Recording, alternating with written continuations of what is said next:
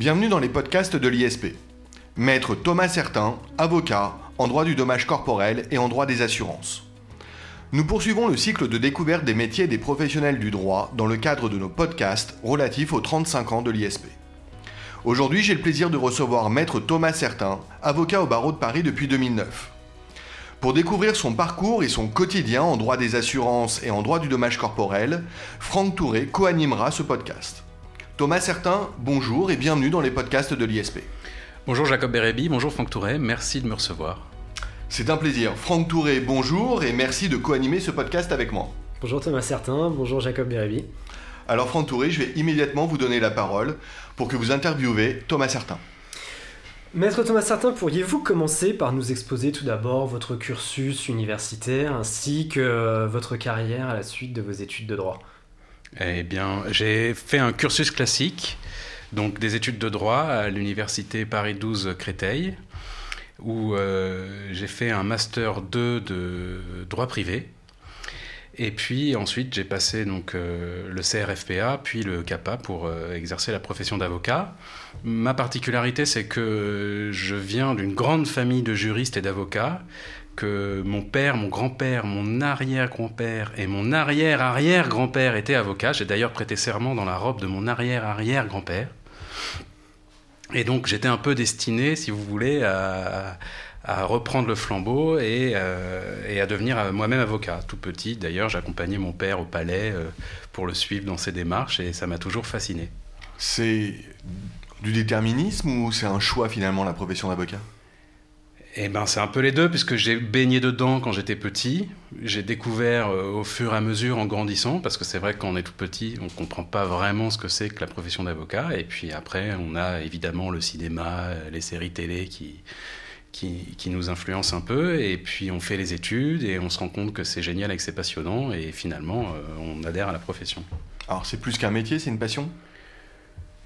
Euh, oui, oui, mais finalement c'est pas la, la c'est pas la passion que je pensais avoir euh, au tout début euh, quand j'étais en première année de, de fac. Parce que c'est pas du tout le métier que j'exerce aujourd'hui n'est pas du tout le métier que je m'imaginais exercer quand j'ai commencé mes études de droit. Alors, je suis désolé, mais c'est presque paradoxal, puisque plus qu'aucun autre euh, qui rêve de devenir avocat, vous aviez la perspective du quotidien au travers, effectivement, euh, de cette descendance euh, d'avocat. Oui, mais je pense que mon père et mon grand-père avant moi, que j'ai connu du coup en exercice, n'exerçaient pas le métier d'avocat comme moi je l'exerce aujourd'hui. Et aujourd'hui, à Paris, on est 30 000 avocats. c'est complètement anonymisé. Je ne sais pas si ça se dit anonymisé. Si, si. C'est complètement anonymisé. On n'a aucune relation euh, personnelle avec les magistrats, euh, contrairement à d'autres petits barreaux. Et du coup, euh, c'est vrai qu'avant, on avait une activité de palais qui était très importante. Moi, euh, mon père et mon grand-père, ils se rendaient tous les jours au palais, ils discutaient dans les couloirs avec des confrères, etc. Ça, aujourd'hui, ça n'arrive, ça n'arrive plus jamais. plus personne ne se connaît plus personne n'a de relation avec les magistrats ou les greffiers, et encore plus dans le nouveau palais, où alors ils sont enfermés dans les étages et alors euh, complètement inaccessibles. Et alors, vous avez un ordre d'idée de cette... des raisons de cette évolution? Bah, Je pense que euh, l'arrivée du RPVA, qui est le système de communication électronique qu'ont les avocats avec les magistrats, il y est pour quelque chose un peu, parce que c'est vrai qu'avant on se déplaçait pour faire des démarches, qu'il n'y avait aucune dématérialisation. Donc on connaissait les greffiers, on connaissait les magistrats, on allait discuter un peu avec eux de la procédure. Les audiences de mise en état étaient physiques et se tenaient vraiment. Aujourd'hui, une audience de mise en état, bah, c'est le magistrat qui est tout seul dans son bureau, puis finalement c'est communiqué ensuite euh, aux avocats par, euh, par euh, RPVA et par voie électronique. Donc ça, ça participe un peu au fait qu'il n'y ait plus ces relations-là, mais c'est quand même c'est quand même génial d'avoir aussi eu cette, cette avancée parce que ça a accéléré les procédures, ça accélère la mise en état, ça accélère tout, de pouvoir tout dématérialiser. Si je peux me permettre, j'ajouterais aussi, sous l'angle de la procédure civile, que on est de plus en plus aussi sur des modèles de procédure écrite désormais, et l'oral a quasiment disparu du quotidien, justement. Exactement, hormis en pénal, finalement, c'est quasiment que de la procédure euh, écrite. Euh, on se rend compte de plus en plus que les plaidoiries en droit civil, bah, euh, ça n'existe quasiment plus. On plaide par observation. Parfois même certains magistrats en, fait, certains usages dans certains tribunaux, on vous dit carrément que bah, on dépose les dossiers. Et sauf extraordinaire, où on a des observations, et ben on ne plaide quasiment plus. Et donc ça, c'est une grosse aussi évolution de, du métier d'avocat, parce que c'est vrai que moi, quand j'étais petit, et que je, regardais mon père et puis le cinéma, etc., on s'imagine le métier d'avocat comme euh, un métier d'orateur, de quelqu'un qui parle tout le temps, etc. Et finalement, bah, c'est moins en moins le cas. Quel est votre quotidien, maître Thomas Certain? Est-ce que, euh, en tant qu'avocat au barreau de Paris eh ben, Mon quotidien, c'est ma relation avec euh, mes clients, ma gestion des dossiers, les audiences quand j'en ai, et puis, euh, et puis bah, c'est quasiment tout. Voilà, c'est beaucoup de, beaucoup de traitements, de courriers, de mails, euh, beaucoup de rédaction de, jeux de conclusion, d'assignation, et puis, et puis une, une, grosse partie d'explication à mes clients. Parce que c'est quand, même un, quand même un métier compliqué, on a un vocabulaire propre. Et puis on a en face de nous, moi en particulier parce que j'ai souvent des, une clientèle de particuliers, et, j'ai très à cœur que mes clients comprennent leur dossier, comprennent ce qui va se passer, comprennent comment ça marche, comprennent comment ça fonctionne. Et ça, ça passe par beaucoup de pédagogie, beaucoup d'explications, et je, prends vraiment du temps à, faire ça. La différence peut-être avec euh, des avocats que l'on a pu recevoir euh, ici, et je pense notamment à Lionel Spizzichino, qui était avocat spécialisé en restructuring et qui avait effectivement une clientèle de sociétés, de grandes sociétés notamment, c'est effectivement que vous, vous avez une clientèle qui est composée notamment de particuliers, et il y a beaucoup de rapports humains alors qui se créent entre l'avocat et le client. C'est quasi exclusivement que du rapport humain. C'est du c'est du psychologique, c'est de faire comprendre, alors c'est de faire comprendre euh, à mes clients euh, comment se passe la procédure, à quoi servent les indemnités de réparation, parce que moi je reçois des clients qui sont donc euh, victimes de dommages corporels, quelle qu'en soit la cause, souvent à cause d'accidents de la circulation, mais aussi parfois d'agressions ou d'accidents médicaux. Et donc, si vous voulez, c'est un véritable processus psychologique de réparation que mes clients cherchent à obtenir en venant me voir.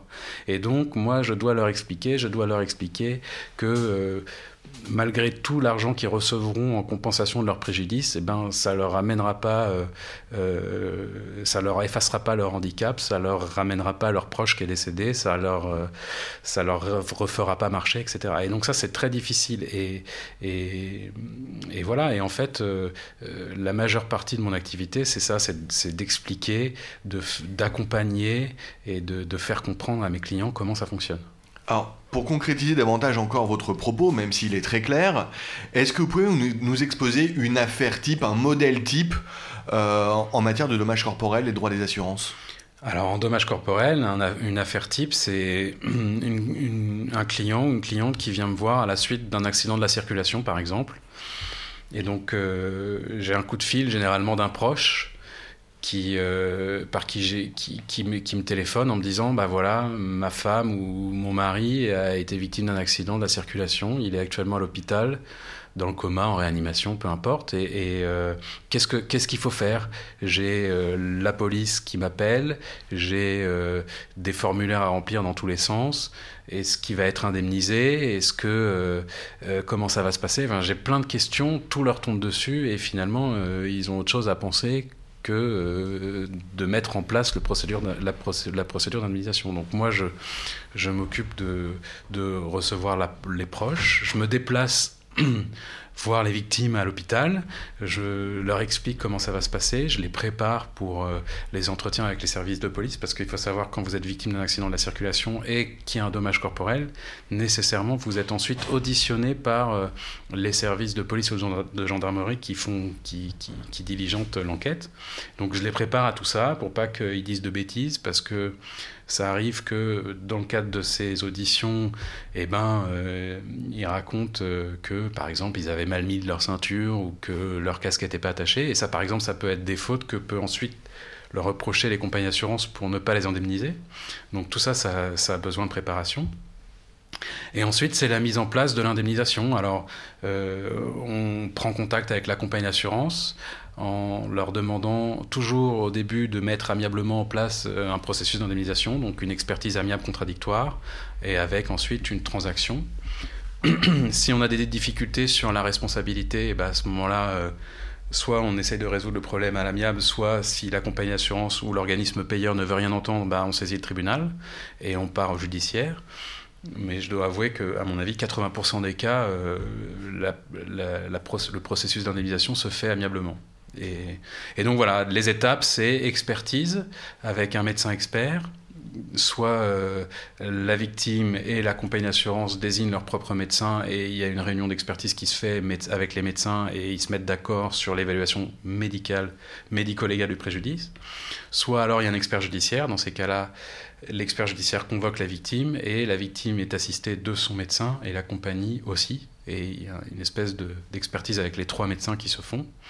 Ensuite, on a un rapport d'expertise qui est déposé et grâce à ce rapport, on peut évaluer le préjudice de la victime et le liquider soit amiablement, soit euh, en obtenant un jugement devant, devant la juridiction compétente. Alors, je vais poser une question euh, que nous n'avons pas préparée. Alors, j'espère pas trop vous prendre au dépourvu, mais pendant que vous parliez, euh, j'ai eu l'image de Danny DeVito, de l'ambulance chaser américain. Comment êtes-vous rémunéré? Alors, moi, euh, moi, mon boulot, c'est d'indemniser mes clients. Donc, euh, je facture souvent euh, à l'honoraire de résultat. Alors, comme vous le savez, le, le, pacte Cotalitis est, est, interdit par la déontologie, c'est-à-dire qu'on n'a pas le droit d'être rémunéré que par le résultat. Donc, on prend un honoraire forfaitaire qui est minoré par rapport à l'honoraire forfaitaire qu'on prendrait si jamais on n'avait pas d'honoraire de résultat. Et, euh, et ensuite, on facture au client un honoraire de résultat qui est un pourcentage en réalité des, indemnités qu'il qu'il perçoit. Sachant que on ne, moi, enfin, moi, je ne perçois pas d'honoraire de résultat sur tout ce qui est rente ou capital représentatif de rente. D'accord. Euh, vous l'avez un peu évoqué, vous avez dit qu'il y avait plusieurs intervenants dans le cadre de la réparation du dommage corporel. Comment est-ce qu'on arrive à concilier ces différents intérêts pour pouvoir aboutir à une réparation juste et efficace euh, de la personne qui a subi un dommage corporel? Les intérêts sont assez euh, contradictoires entre un assureur qui veut payer le moins possible, l'avocat qui veut défendre le plus ses clients, le juge, l'expert. Alors quand c'est quand c'est une compagnie d'assurance qui indemnise, il faut savoir que la loi empêche les compagnies d'assurance de faire des offres dérisoires. Donc ils ont nécessairement l'obligation de faire au moins une offre euh, euh, correcte. Alors parfois, c'est vrai que euh, les compagnies d'assurance ont tendance à vouloir accélérer le processus d'indemnisation, euh, ce qui permet euh, de présenter une offre qui parfois peut représenter beaucoup d'argent pour des victimes qui gagnent pas beaucoup d'argent justement, et qui euh, amène les victimes à signer des transactions un peu dans, la précipitation et, qui à la fin se rendent compte que finalement bah, elles auraient pu être mieux indemnisées. Il y a vraiment un écart euh, aussi important que cela entre la première offre transactionnelle de l'assurance et ce qui serait possible d'obtenir devant un juge? Bah, c'est toujours un peu minimisé, mais il faut comprendre les compagnies d'assurance qui gèrent des tonnes et des tonnes de sinistres et qui euh, ont toujours tendance à un peu minimiser le montant des préjudices. Et donc, euh, forcément, euh, le fait d'être assisté par un avocat pour une victime, bah, déjà, ça permet à la victime d'avoir un, vrai regard global sur l'ensemble des postes de préjudice qu'elle peut se faire indemniser et, et de s'assurer que la compagnie d'assurance ne, ne, fera pas de. Enfin, n'en mettra aucun. Et, et, voilà. Et après, bon, c'est vrai que les compagnies d'assurance, amiablement, ont plutôt tendance à, à, à, proposer des forfaits ou, ou, ou à, proposer des, des, indemnités euh, à des taux horaires qui sont moins importants que ce qu'offrirait un tribunal si jamais l'affaire était euh, judiciarisée. Il y a une réalité de la négociation en somme. Il y a une vraie réalité de la négociation. D'accord, parce qu'on a toujours l'image de la nomenclature qui est très utilisée, je pense à la nomenclature d'un TIAC par exemple. On a presque l'idée d'une standardisation de la réparation des dommages corporels. Or, ce que vous êtes en train de nous dire, c'est qu'en réalité, elle est très évolutive en fonction du suivi du dossier, notamment l'intervention d'un avocat. Oui, mais alors on sort jamais, on sort jamais réellement de la nomenclature d'un TIAC. La nomenclature d'un TIAC, c'est un peu, c'est un peu notre ligne de conduite. Donc, euh, on prend tous les postes de la nomenclature d'un TIAC, même si ce sont pas des postes qui sont, c'est pas une liste exhaustive des postes, mais généralement, on prend la liste des postes et ensuite, euh, on envisage leur indemnisation poste par poste.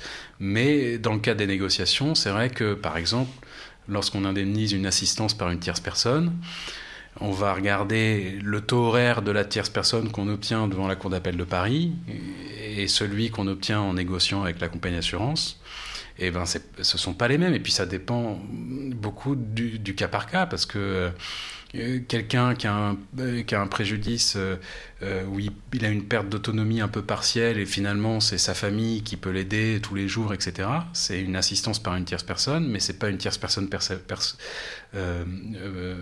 spécifique et, professionnelle. Donc finalement, elle peut être réalisée par n'importe qui. Elle doit être indemnisée parce que la tierce personne familiale doit être indemnisée, mais pas au même taux. Elle n'est pas, pas au même taux que si c'était un professionnel compétent qui vient faire des actes médicaux tous les jours, etc., etc. Donc c'est vraiment au cas par cas. Ça dépend de l'importance du préjudice, ça dépend de ce qu'a dit l'expert aussi, parce que c'est beaucoup aussi au niveau de l'expertise que ça se joue. Et c'est l'expert qui doit dire, bah, voilà, le besoin en tierce personne de la victime il est de tant d'heures par semaine, à raison de euh, une heure de tierce personne spécialisée, une heure de tierce personne de surveillance, une heure euh, de tierce personne de tierce personne ménagère. Et donc voilà, c'est pas c'est pas le même besoin en tierce personne, donc c'est pas le même coût. Et ça se négocie systématiquement en fonction de, de, de, chaque victime. Alors pour rebondir sur euh, la question précédente, là je vais m'adresser à tous les deux. Euh, Thomas Certain, Franck Touré.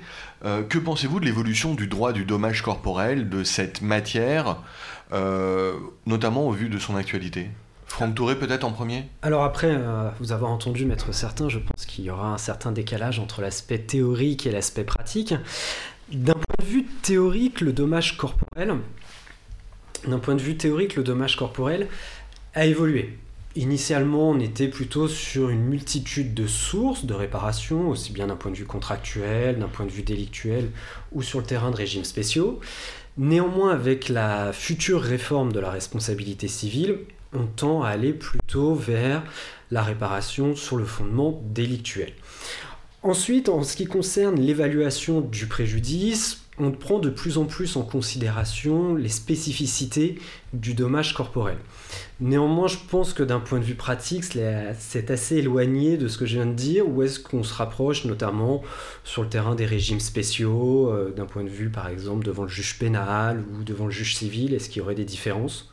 Ça dépend effectivement de la nature du préjudice, c'est-à-dire que quelqu'un qui a un accident de la circulation, euh, ou quelqu'un qui se fait agresser, ou quelqu'un qui a un accident du travail, ou quelqu'un qui est victime d'un accident médical ou d'une erreur médicale, et il sera indemnisé sur des régimes un peu différents.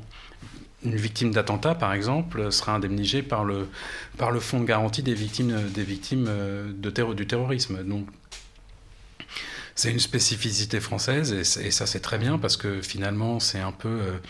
Euh, la solidarité nationale. La solidarité nationale qui indemnise. Ça, ça intervient en matière d'attentats, en matière d'accidents médicaux et en matière d'agression. Il y a des juridictions qui sont des juridictions qui sont euh, spécialisées pour connaître euh, ce genre de, victimes et qui les indemnisent. Euh, voilà. Après, en matière d'accidents de, la circulation, on a la loi Badinter de 85 qui est toujours d'actualité. Et, et, voilà. Et en fait, c'est c'est plusieurs, euh, c'est plusieurs régimes qui cohabitent. Et, voilà. Après, c'est vrai que stratégiquement, euh, souvent quand le juge pénal est saisi, euh, c'est plus facile pour les victimes de venir se déclarer partie civile et de se greffer à la procédure pénale pour pouvoir, euh, dans la foulée, demander une expertise judiciaire et se faire indemniser, plutôt que se dissocier de la procédure pénale et euh, de faire une procédure civile à côté, même si c'est possible. Finalement, en matière euh, de délai et, de temps passé dans la procédure, bah, ce sera plus rapide de, se greffer à la procédure pénale plutôt que de faire une action civile autonome. Sauf si vraiment il y a un intérêt particulier, une faute à pouvoir, une faute qu'on arrive à démontrer. À ce moment-là, ça vaut le coup de, saisir le, juge civil. Mais in fine, en matière d'indemnisation, le juge pénal indemnise à peu près, à peu près pareil, peut-être un peu moins bien que le juge civil. Mais ça, c'est pareil. Et puis alors la, la solidarité nationale, euh, L'avantage, c'est que ça permet une indemnisation euh, quasi systématique sans faute. Euh, ça permet une indemnisation de tout le monde. Mais du coup, on est soumis un peu à, des, à, une, espèce de barème, même si on n'arrive pas à le dire officiellement. on a quand même des barèmes qui sont imposés par l'ONIAM, par le fonds de garantie qui indemnise. Mais ces barèmes qui, qui, qui viennent en fait de la pratique juridictionnels. Oui, mais qui, n'ont aucun lieu d'être puisque euh, chaque personne victime euh, a vécu différemment. Euh, oui, c'est l'article 5 du Code civil. En principe, il ne peut y avoir en la matière de règlement ou de loi. Les tribunaux doivent statuer au cas par cas. C'est le principe de la réparation intégrale. C'est le principe de la réparation intégrale du préjudice, tout à fait. On va conclure euh, ce podcast. Je vous remercie. Je vous remercie, euh, Maître Thomas Certain, euh, de votre riche intervention. Merci, Franck Touré. Merci à je pense conclure en disant tout simplement que l'image que l'on a d'un avocat qui œuvre en droit des assurances et en droit du dommage corporel, finalement se révèle bien plus humaine euh, que euh, celle que l'on peut euh, imaginer ou voir justement dans les films, notamment américains. il ressort de cette émission donc un caractère pédagogique, humain vis-à-vis du client et surtout une intervention au cas par cas auprès des différentes institutions et juridictions pour obtenir la satisfaction de la réparation effectivement du client. Merci encore une fois Thomas Certain, merci Franck Touré. Au revoir. Au revoir, merci.